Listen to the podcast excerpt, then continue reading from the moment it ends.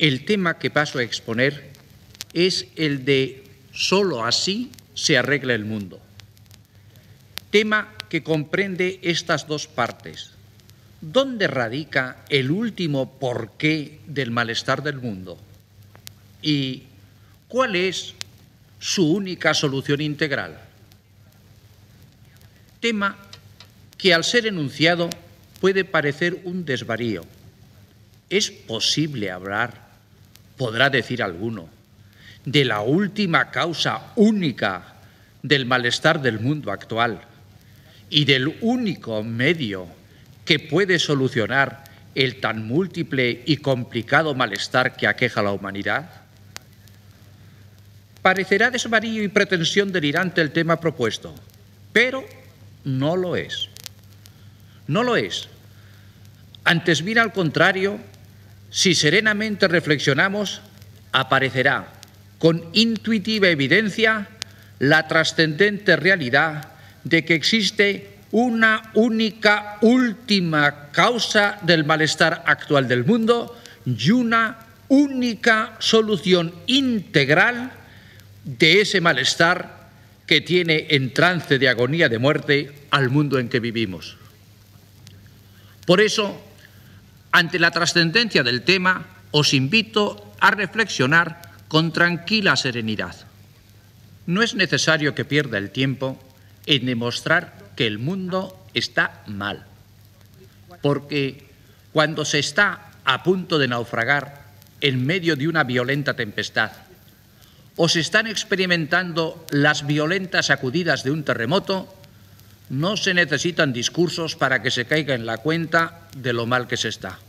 Y el mundo actual está en medio del más huracanado temporal de odios, de antagonismos de clases, de ambiciones por la codicia de las riquezas, de pasiones de carne y de lujuria, de agresividad destructora, de poderíos estatales que anulan la personalidad humana, de rebeldías que acechan el momento oportuno para derrocar al adversario y de sed de placeres que sacien las tendencias animales. El mundo actual, indiscutiblemente, está mal. Pero nada se remedia con saber y sentir que el mundo está mal. Lo que interesa es conocer la causa última del por qué está mal para intentar corregirla de ser ello posible. Como ante el paciente aquejado por una enfermedad, nadie se contenta con lamentarse que está mal. La cosa es llegar a conocer el porqué de ese mal, cuál es la causa de esa dolencia para ver si se la puede remediar. Y entre las causas del malestar de un individuo enfermo, hay causas de ese malestar que son causas inmediatas. Está mal porque tiene muchos dolores. Está mal porque tiene una fiebre elevadísima. Por eso está mal.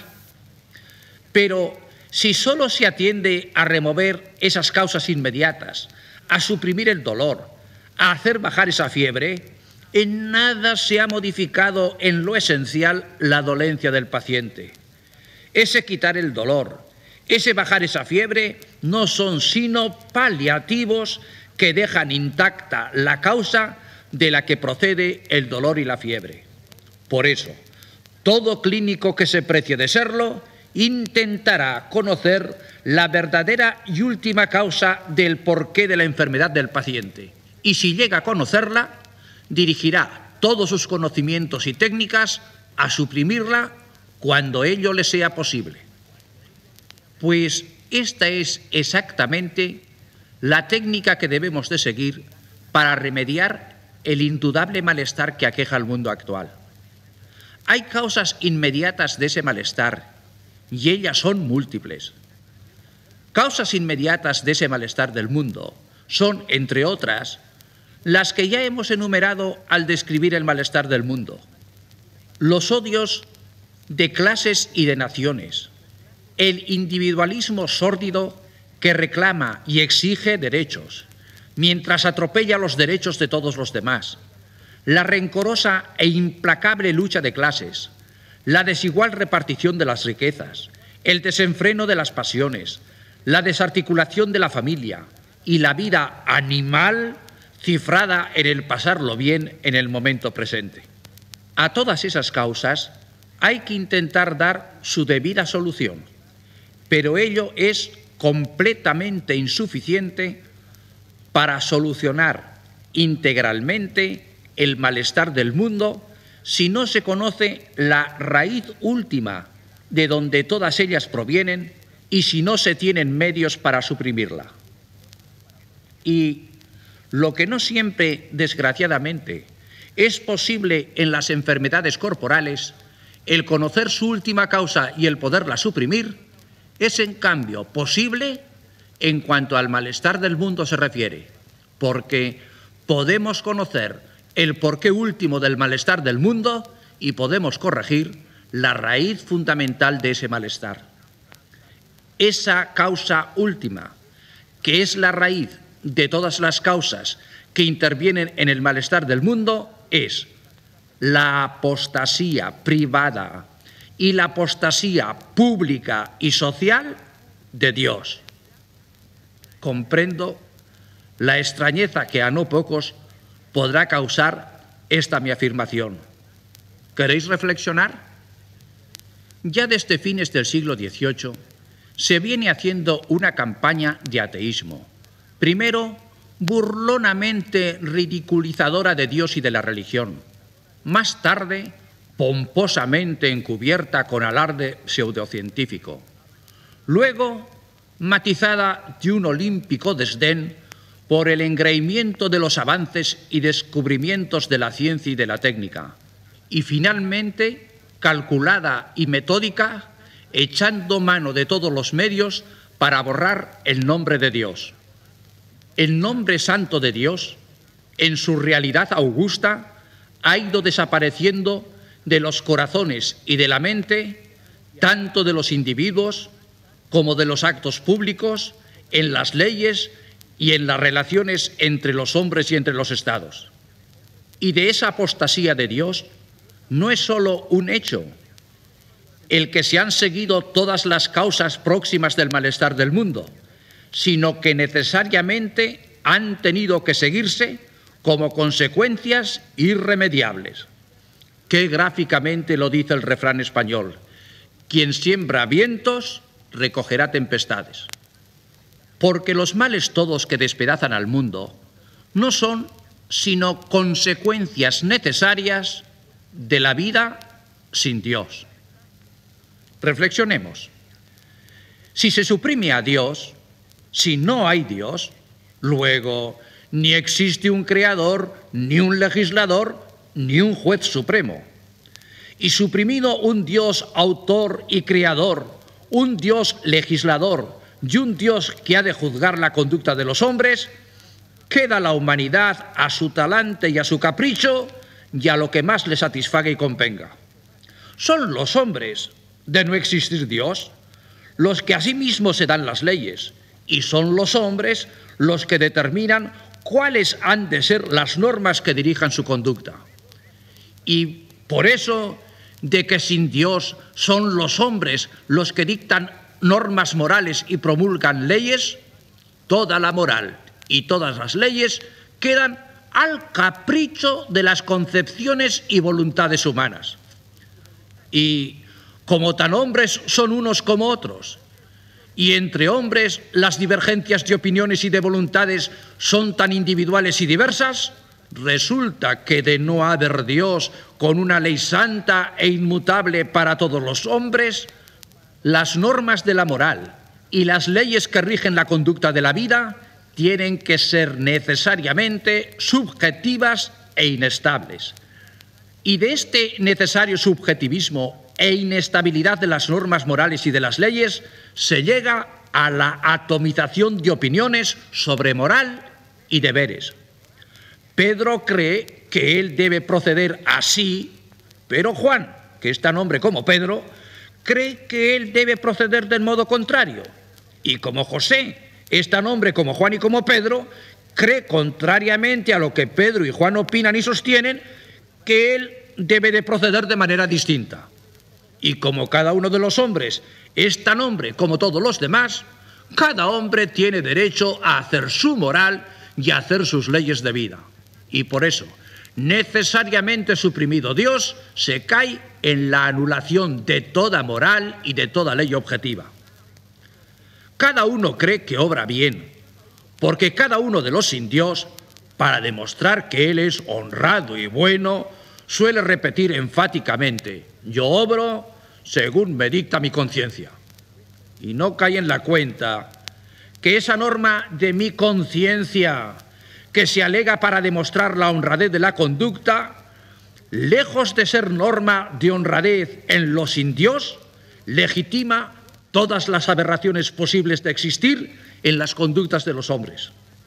Porque si Pedro es honrado, porque es fiel a su mujer, porque así se lo dicta su propio parecer y conciencia, pueden haber otros muchos que no sean Pedro, a quienes les dicte su conciencia, que es también su propio parecer, que son unos necios y no se aprovechan de cuantas ocasiones de infidelidades se les presente y por obrar conforme a ese su dictado de conciencia, resulta que sean tan honrados como Pedro.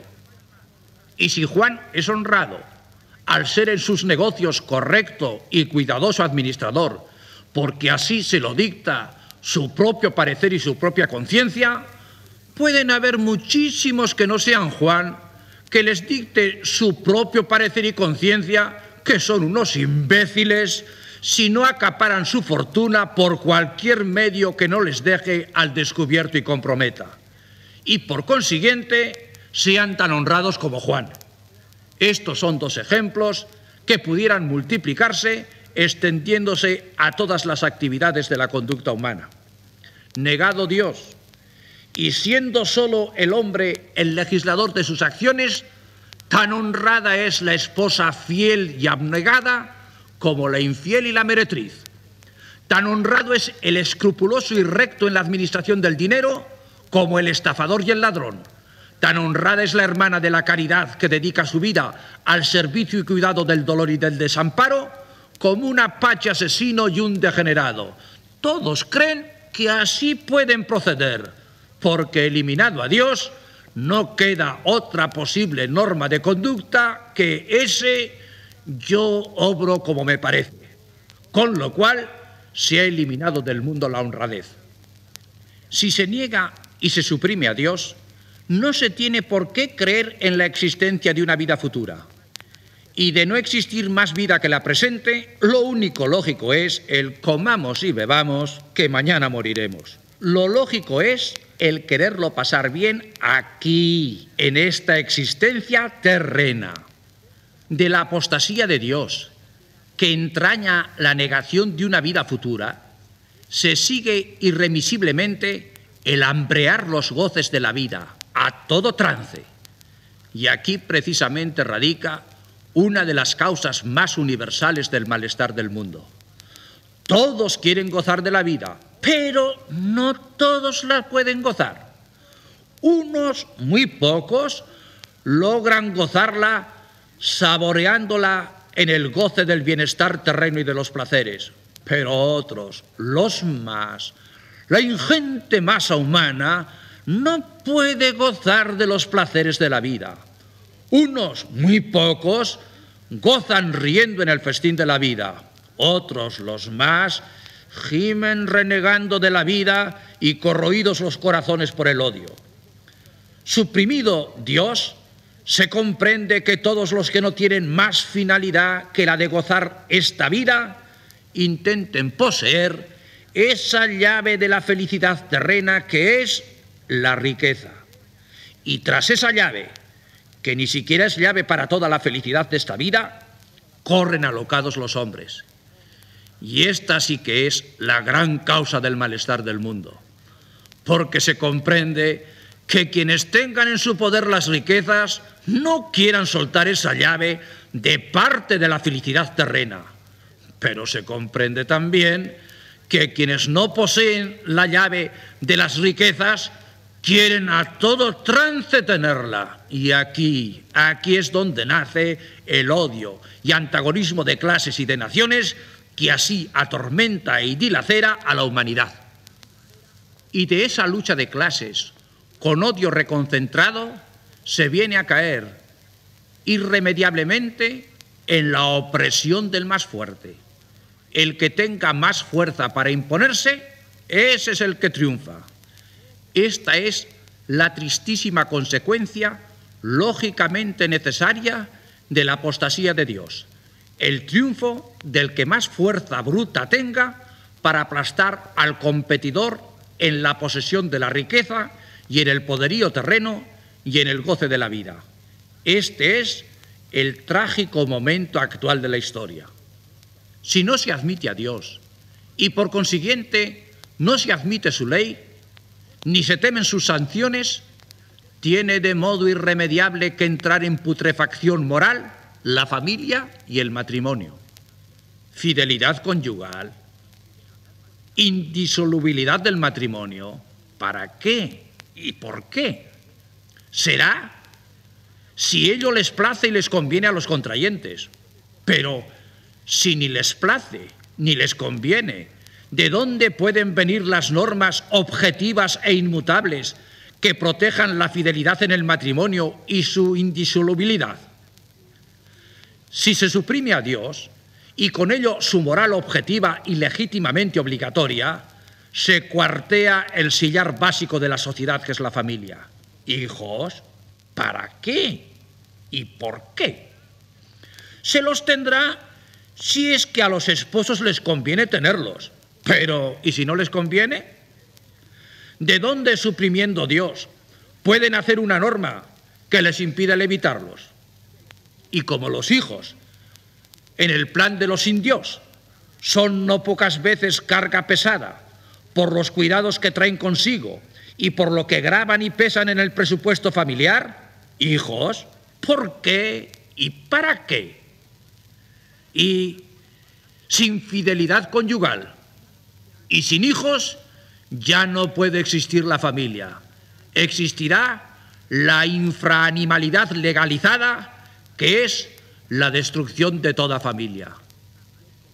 Si se niega a Dios, caen en la ridiculez más estúpida las tan cacareadas frases de fraternidad, igualdad y libertad.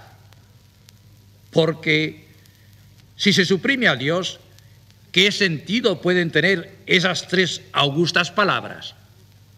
Fraternidad, ¿en qué?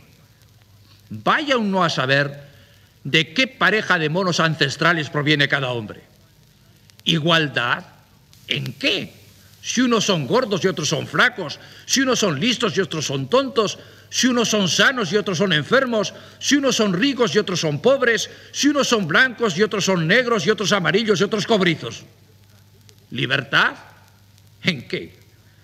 Si cada día se va estrechando más el círculo que atenaza la libertad y aun a las cosas legítimamente opinables, por ser de aquellas que dejó Dios a la libre opinión y disputa de los hombres, se las pone mordaza para reducirlas al silencio y se ejerce sobre ellas la coacción y violenta represión para ahogarlas y estirparlas si ello fuera posible.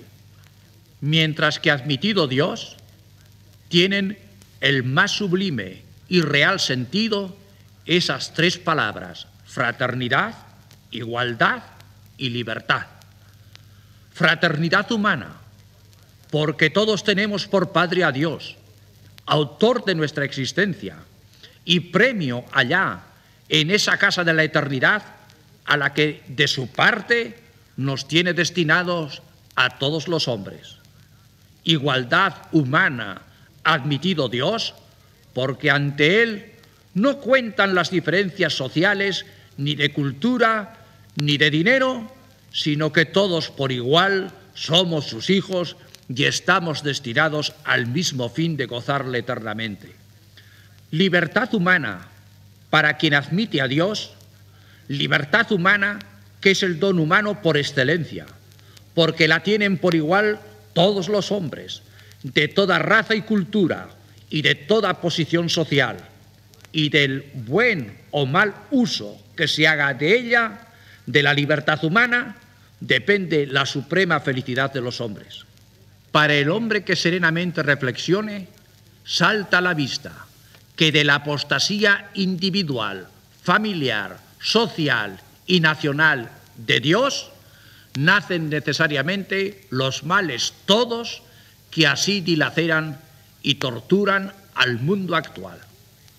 Pues si la raíz del malestar del mundo nace de la apostasía de Dios, no es difícil comprender dónde se halla la única solución integral a ese ingente malestar. Sobre este tema trato en la siguiente conferencia.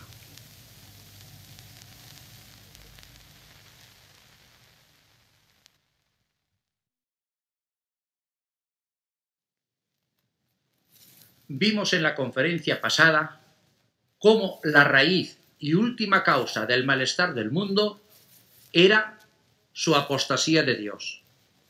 Por eso, la verdadera y única solución integral a ese malestar del mundo es la de volver a Dios, de quien se ha apartado, y aceptar su santa ley y cumplirla. Con una comparación me voy a dar a entender. El mundo está mal porque está dislocado del plan de Dios. Y como cuando se tiene un brazo dislocado esa dislocación causa dolor y deja al brazo inservible.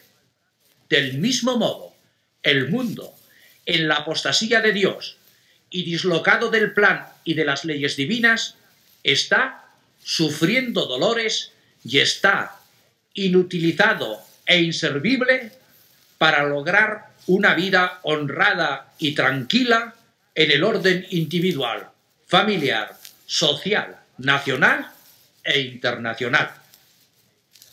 Y así como el único remedio para la dislocación de un brazo es el de reducir esa dislocación, volviendo a colocar ese brazo en su debida inserción anatómica, así también el único modo de evitar los dolores que son efecto de la dislocación del mundo del plan de Dios es el de reducir esa dislocación en que el mundo vive, insertando de nuevo al mundo en el puesto que está destinado a ocupar en el plan divino.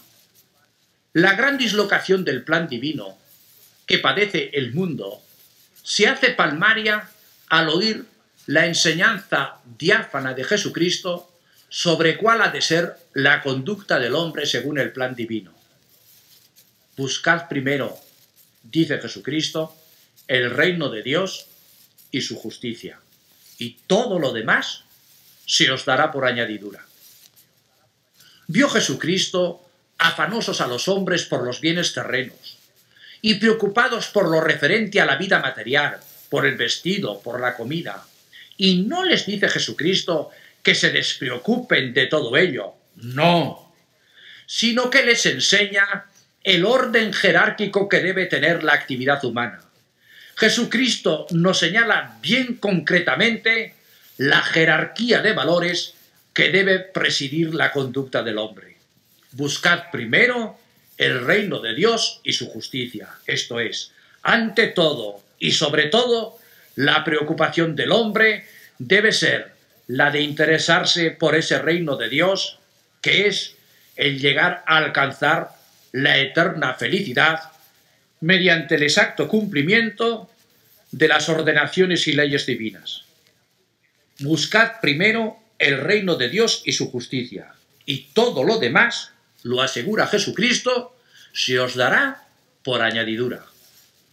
No es lo único el buscar el reino de Dios, pero sí es lo primero.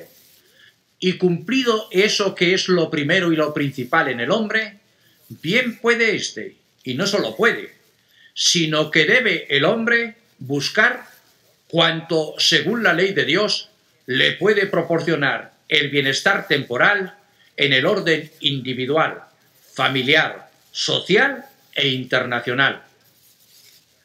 ¿Y qué se ha hecho y se hace por una gran parte de los hombres, como individuos y como miembros de la sociedad familiar y de la social y como gobernantes, tanto en las relaciones internacionales como en las relaciones nacionales.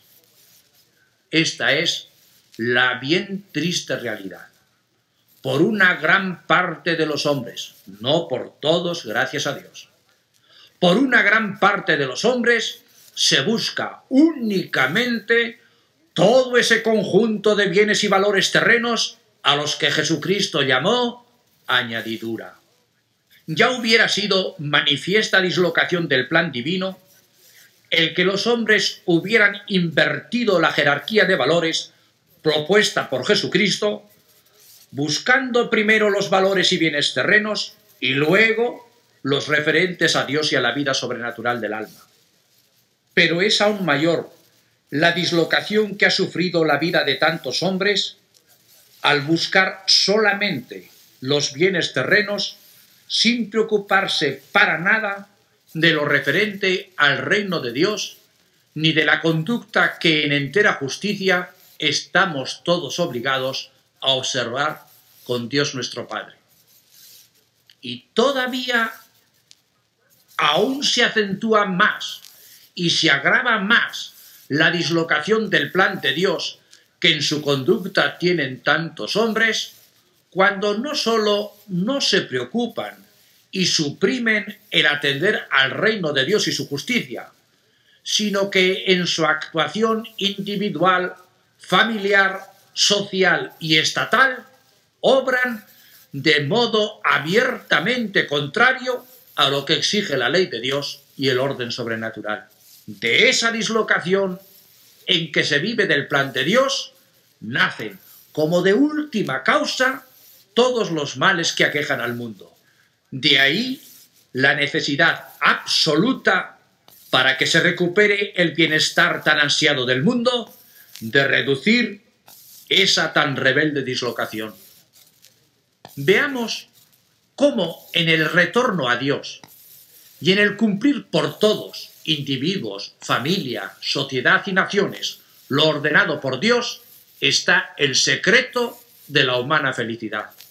De modo bien claro y en ocasión bien llamativa, dejó Jesucristo diáfanamente expresada la fórmula infalible en la que se encierra el secreto de la felicidad.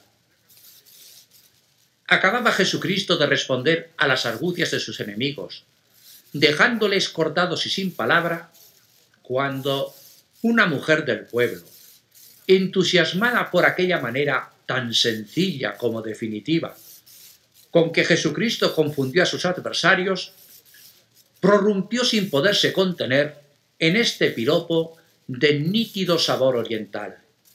Bienaventurado el vientre que te llevó y los pechos que te amamantaron.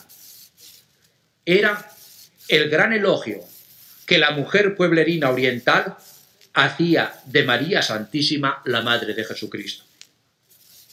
Pero éste, en cuanto acabó de oír ese desahogo de la buena mujer, dicho con toda la simplicidad de su alma y con todo el afecto de su corazón, replicó instantáneamente con una respuesta que era como para desconcertar. ¿Qué estás diciendo, mujer?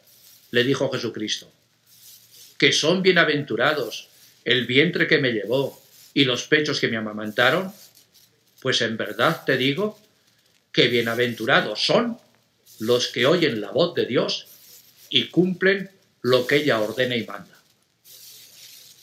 A primera vista, y juzgando sin reflexión, pudiera creerse que Jesucristo no estimaba tanto a su madre, que es la que en su seno le llevó y cuyos pechos le amamantaron. Pero reflexionando, se ve con claridad que en esa respuesta Jesucristo hace el elogio más grande de su madre. La mujer oriental se refería en su alabanza a la madre de Jesús en cuanto su madre corporal, la que le llevó en su seno y le amamantó en sus pechos. Y cierto que es única y grande la dignidad de María por ser la madre de Jesucristo, el Hijo de Dios, que tomó carne en su seno.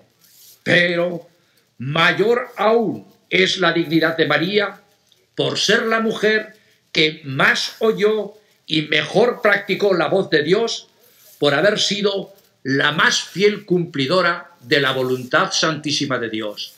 Por eso María, más que por solo la maternidad material, es la pura criatura más bienaventurada.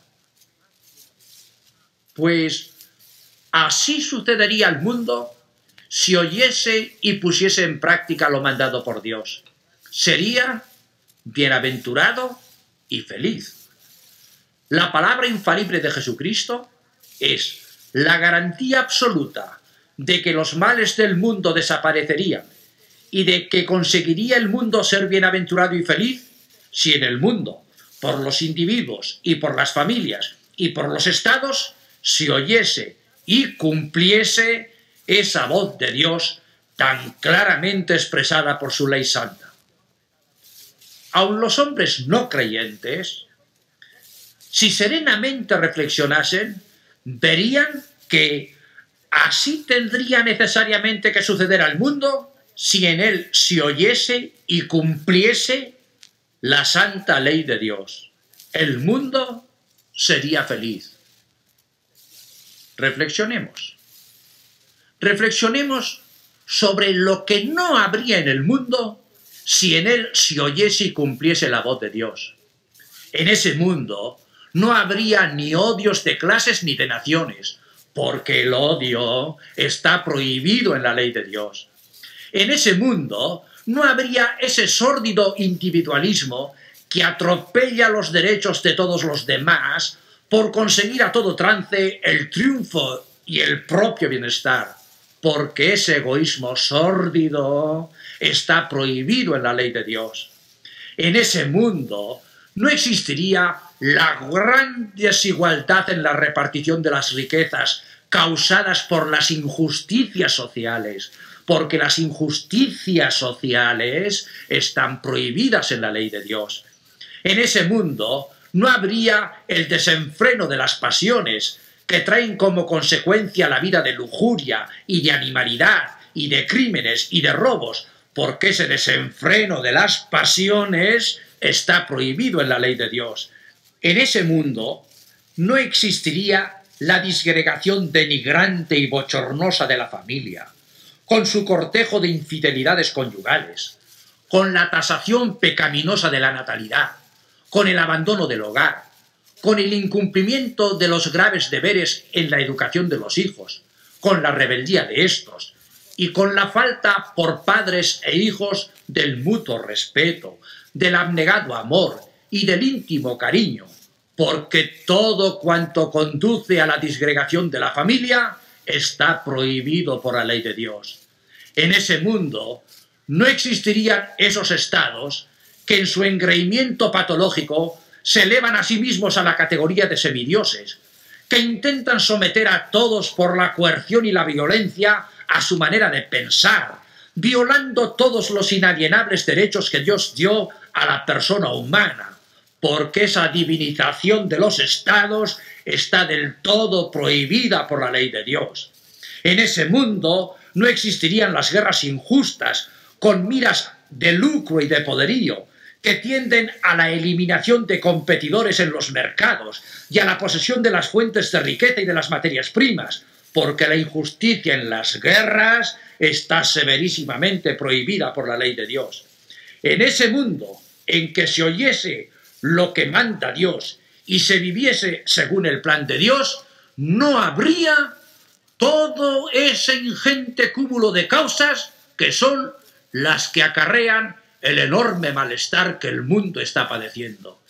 Y ya con solo esto, que no habría en el mundo, qué feliz, muchísimo más feliz que en los momentos actuales sería la humanidad. Pero además, como la ley de Dios no consta de preceptos exclusivamente prohibitivos y negativos, sino que primordialmente tiene preceptos de afirmación positiva, la vida en el mundo sería un cielo anticipado si los hombres oyesen, aceptasen y cumpliesen esos preceptos positivos de la santa ley de Dios. Y uno de los preceptos positivos de la ley de Dios es amarás a tu prójimo como a ti mismo. pido serena reflexión. Y a un no creyente se le tiene que imponer con la deslumbradora luz de la evidencia la felicidad que en el mundo reinaría si cumpliesen los hombres este precepto positivo de la ley de Dios, de amar al prójimo como a nosotros mismos. Si en ese mundo se viviese cumpliendo la santa ley de Dios, de amor al prójimo como a nosotros mismos, se echa de ver qué torrente de felicidad inundaría el mundo. ¿Queréis pensar por un momento qué sería de un mundo donde se cumpliese ese mandamiento del amor al prójimo y no sólo amándole como a nosotros mismos, sino como terminantemente nos mandó Jesucristo, que amemos al prójimo así como Él nos ha amado? Pues bien, lo trágicamente lamentable es que esta cierta solución de los males del mundo es la única solución que no se tiene en cuenta por los mismos que dicen preocuparse por evitar los males que sufre la humanidad. Está bien y es necesario ocuparse de los problemas económicos, industriales y técnicos para procurar así aliviar el malestar del mundo. Está bien y es necesario que intenten los hombres entenderse para hallar alguna solución a los gravísimos problemas internacionales. Está bien y es necesario atender al mayor bienestar del hombre y a su mayor grado de cultura y a su más perfecto estado sanitario. Todo eso está bien y de todo eso es necesario ocuparse. Pero todo eso, al margen de la ley de Dios, es insuficiente para hacer al mundo feliz. No cabe duda que el mundo se esfuerza por librarse de los males que le atormentan, que el mundo ansiosamente desea el bienestar. Y como los pobres enfermos intentan con el cambio de postura hallar algún alivio transitorio a sus malestares y dolores, pero a pesar de ello la enfermedad sigue su curso inexorable, el mundo, del mismo modo, intenta con el cambio de posturas ideológicas aliviar los males que así le hacen sufrir. Y en esa Babel ideológica, en la que se agita el mundo, queriendo hallar en ella la solución de sus males, no encuentra ni siquiera el alivio transitorio que los enfermos hallan en el cambio de postura. Todo es estéril, necesariamente estéril, mientras no se reduzca esa dislocación que padece el mundo en su apostasía de Dios. Motivos bien sobrados pueden tener los hombres, aleccionados por la más trágica experiencia, para saber que en sus sinceras y laudables intenciones, con las que se esfuerzan en dar solución a los males del mundo, pero al margen de la ley de Dios, estos males no sólo no desaparecen, sino que cada día se hacen más agudos y tienen una mayor invasión en los individuos, en las familias, en los pueblos y en las naciones. Tanto por lo que nos dice con evidencia la luz de la serena reflexión, como por lo que palmariamente nos enseña la experiencia, por la gran maestra de la vida que es la historia, es evidente que el mundo sin Dios tiene irremisiblemente que estar mal y que sin el retorno a Dios no existe posibilidad de solución a los males que al mundo aquejan. Por consiguiente, no está el remedio de los males del mundo en inventar nuevos idearios y revestirlos de pomposa fraseología, sino en poner en práctica lo que Jesucristo nos ha propuesto como medio para lograr ser felices. Bienaventurados son los que oyen la voz de Dios y la ponen en práctica. Esta es la única solución integral al malestar del mundo. Y esta fórmula, para hallar la verdadera felicidad, tiene la garantía de ser infaliblemente verdadera, porque es la infinita verdad la que así nos lo atestigua. Nos refiere el Evangelio cómo un día Jesucristo al ver a Jerusalén, se conmovió y se echó a llorar ante la ceguera y obstinación de aquella ciudad a la que quiso salvar y a la que con frase tiernísima de Jesucristo quiso cobijarla y protegerla como la gallina cobija debajo de sus alas a sus polluelos. Esta escena es el símbolo perfecto de lo que acaece en estos tristes momentos en el mundo en que vivimos. Jesucristo le brinda al mundo la fórmula de la felicidad y los hombres se obstinan en huir de Dios y en no vivir conforme a su ley. Por eso está sufriendo el mundo las consecuencias tan trágicas de su prevaricación. Los hombres se obstinan en vivir dislocados del plan de Dios. Así, nunca tendrán remedio verdadero y durable los males del mundo. Hijo Jesucristo, que él era luz, verdad, camino y vida. Se apartó el mundo de Dios y está como necesariamente tiene que estar, a ciegas, sin luz, en el error, sin verdad, sin saber dónde ir, sin camino, padeciendo dolores de agonía de muerte, sin vida, sin volver a Dios, jamás tendrá el mundo luz para conocer la verdad ni encontrará el camino que le conduzca a la felicidad y a la vida.